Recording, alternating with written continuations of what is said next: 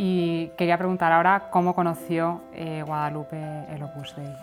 Bueno, en ese sentido hay que caer en la cuenta de que si lo que se trata es de ser santos en medio del mundo y de que Guadalupe es un modelo de santidad en medio del mundo, entonces el ejemplo de la vida va a ser muy normal. Eh, lo primero que, te, que, descubres cuando te asomas a la vida de Guadalupe o hablas con las personas que han conocido a Guadalupe, lo que ves es mucha normalidad, mucha naturalidad. Eso sí, muy buen humor, un humor excelente. ¿Por qué? Pues porque la vida cristiana siempre arranca con un impacto. Eh, si leéis el Evangelio, veréis que el Evangelio está lleno de impactos. Mateo, que se encuentra con Jesús y se levanta. Juan y, Andrés, que se cruzan con el Señor y se levantan y le siguen. Es decir, las santas mujeres, cada una de ellas son encuentros personales, un impacto, un encuentro. Eh, por eso, ¿cómo descubrió Guadalupe el, espíritu del Opus Dei? Pues por un impacto, como todos. Eh, incluso aunque hayamos nacido en un hogar donde nuestros padres eran del Opus Dei, eh, también todos hemos recibido un impacto. O hay un momento en que eso deja de ser algo natural y corriente, yo he ido a un colegio, yo he conocido tal, hay un momento en que hay un impacto. Y eso es lo que le pasó a Guadalupe, que un día, un domingo, el 15 de enero de 1944, fue a misa, eh, cogió el tranvía en la calle, eh, en la plaza de Santa Bárbara, ahora se llama Plaza de Alonso Martínez, bajó por la calle Génova, llegó a Colón, siguió por la calle Goya, se paró en la puerta de la iglesia de la Concepción y entró en misa. Llegaba tarde eh, y el sacerdote estaba hablando y hablando y hablando y ella se distrajo. una distracción, si habéis ido últimamente a la iglesia de la Concepción, entenderéis la distracción, porque tiene un presbiterio con una grada muy alta y toda con una alfombra roja muy bonita, entonces ella se imaginó a sí misma vestida de novia subiendo la grada. Es una distracción como otra cualquiera, no, no tiene más importancia. Simplemente que cuando se estaba imaginando eso, oyó una voz nítida que decía, no, para ti tengo otra cosa. Guadalupe era una mujer que eh, su vida espiritual era pues muy corriente, iba a misa los domingos, rezaba el rosario con su madre, rezaba alguna de María antes de irse a dormir y ya está. Ese era lo que, lo dice San Juan Crisóstomo, su plan de vida. ¿no? Ya está. Y luego trabajaba, daba clase de, química, que era su pasión, porque la química era su pasión, como tendremos oportunidad de hablar y tenía un novio, tenía amigas, eh, llevaba una vida corriente. Eh, era una persona, podríamos decir, poco piadosa, para pero era honrada. Y es muy importante en esta vida la honradez, porque eh, todos cuando recibimos el impacto de Dios podemos salir corriendo, podemos echar tierra sobre la cosa, podemos mirar a otro lado, que es lo que a veces pasa, por eso Dios tiene que volver a cruzarse constantemente en el camino de la vida, porque ya se ve que con una vez no es suficiente. ¿no? Ella es suficientemente honrada como para terminar la misa y salir soqueada, golpeada. Cruza la calle Goya, coge el tranvía en dirección contraria, sube por tanto por la... y al entrar en el tranvía, se encuentra en el pescante, lo que se llamaba el pescante del tranvía. ¿no? Eh, se encuentra de bruces con un antiguo amigo de la infancia. Guadalupe era hija de artillero y los artilleros siempre han tenido una gran confraternización entre ellos. Ella estudió en el Colegio de la Emulación de Segovia, que es un colegio donde iban los hijos de artilleros. Salía con otras familias de artilleros al Parque del Oeste a jugar los domingos. Eh, por tanto, cuando se encuentra con Jesús Serrano de Pablo, eh, pues se lleva una gran alegría. Hacía tiempo que no se veían y, enseguida pues establecen una, conversación, ¿no? ¿Qué tal? Y ella, que tenía ese impacto en la cabeza, en el corazón, interrumpe la conversación y le dice, Jesús, ¿conoces un sacerdote? Y Jesús se sonrió porque había pedido la misión en el Opus Dei el día anterior. Son casualidades de la vida, ¿no? Entre todos los tranvías que hay en Madrid aquella mañana, pues qué cosa tan normal que hubiera un numerario del Opus Dei en un tranvía, ¿no? Tampoco eran tantos, ¿no? Pero bueno, tampoco era tan, tampoco era tan curioso, ¿no? Y él se sonríe y dice, sí, sí, y saca un papel y le escribe José María, escriba, ¿no? Y le da el teléfono de San José María. El día 25 de enero, eh, es decir, unos días después, eh, ella entra en Jorge Manrique, en la calle Jorge Manrique, en un edificio que se conserva tal como estaba en aquel momento, y porque ha quedado citada con San José María para tener la primera conversación en la que ella le quiere abrir su alma. Cuando entra en la sala de visitas, ve una imagen de, la Virgen de Guadalupe alta, eh, que ocupa prácticamente toda la pared. Ella había nacido el día 12 de diciembre eh, y por tanto tenía una, se llamaba Guadalupe porque esa es la fiesta de Guadalupe. Tenía una gran devoción a Guadalupe porque, su, porque ella había sido bautizada en la iglesia de San Ildefonso y como sabéis, en la iglesia de San Ildefonso, que está al lado de la plaza de Santa Bárbara y al lado del sitio donde ella nació, ahí hay una capilla dedicada a la Virgen de Guadalupe eh, a la que ella le tenía mucha devoción, su madre, que también era muy devota a la Virgen de Guadalupe, pues la había inculcado. ¿no? Por eso cuando ella entra en la sala de visitas y ve esa imagen de la Virgen de Guadalupe, se le vuelve a venir todo a la cabeza. ¿no?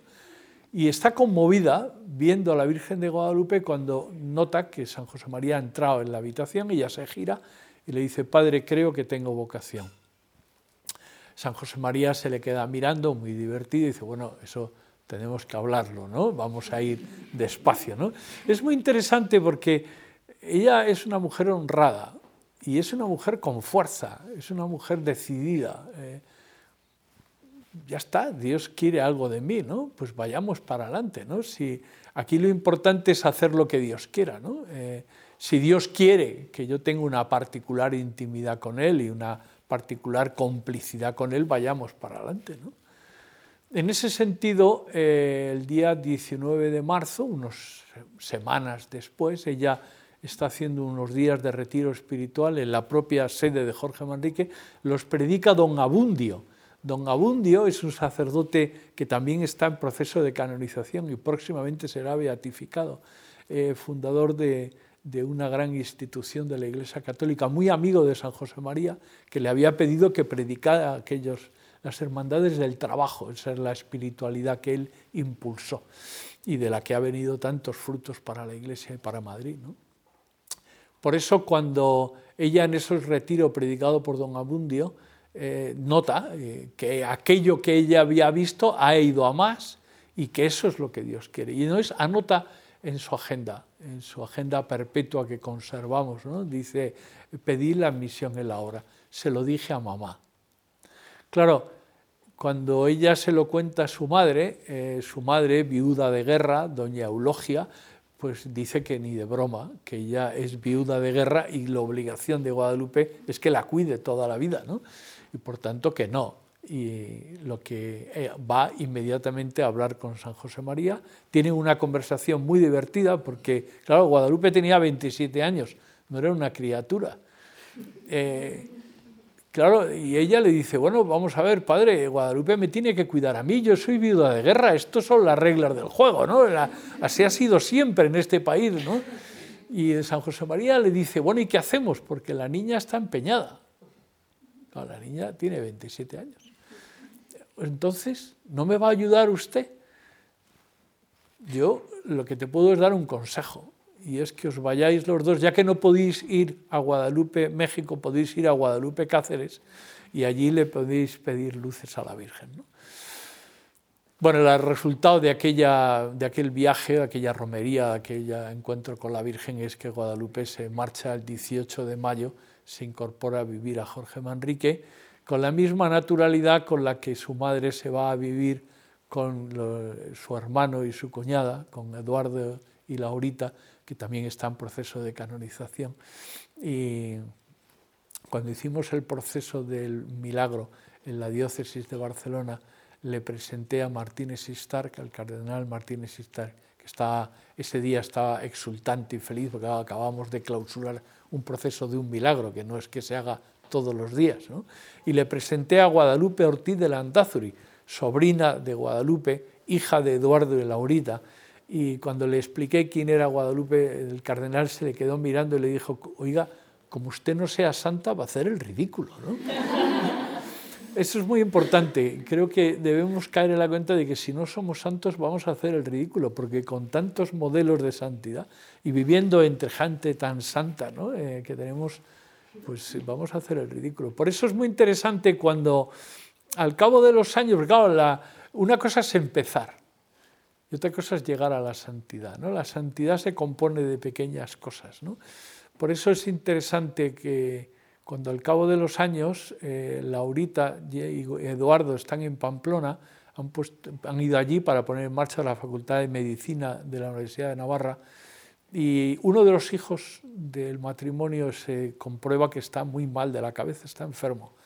Y es muy duro para una mujer llevar a, a su hijo al psiquiátrico ¿no? Y internarlo. ¿no? Tiene setenta y tantos años, fuma como un carretero, pero ahí está, es muy piadoso, tiene una gran salud, pero bueno, toda la vida la ha pasado allí porque, por esa enfermedad. ¿no? Por eso es muy interesante cómo los santos afrontan los problemas, porque tenemos un problema entre cuñadas.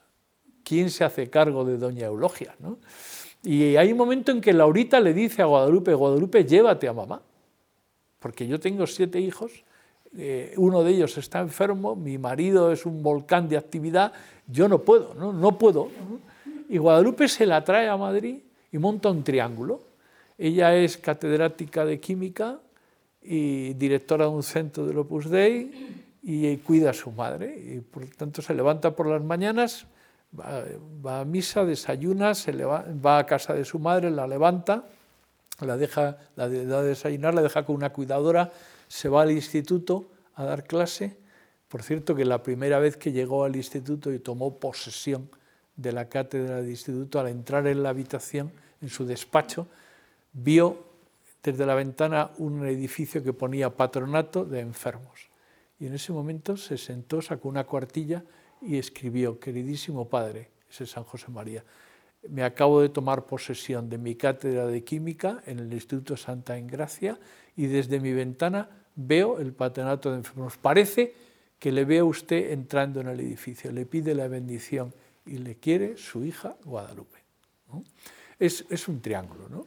Eh, vivir las cosas y al final Dios da su gracia y acaba uno llegando a todo. Por eso, cuando en junio del año, del año 75 Guadalupe va a Pamplona a operarse a vida o muerte y se lleva a su madre eh, y la interna en la clínica, porque ya su madre ya había perdido la cabeza, estaba muy mayor, pero la internó, ella se somete a una operación de corazón de la que gracias a Dios salió muy bien, pero se saltó un punto y, se murió. Al cabo de, muy poco tiempo, su madre se fue al cielo, o sea, misión cumplida, ¿no? Está, todo quedó cerrado.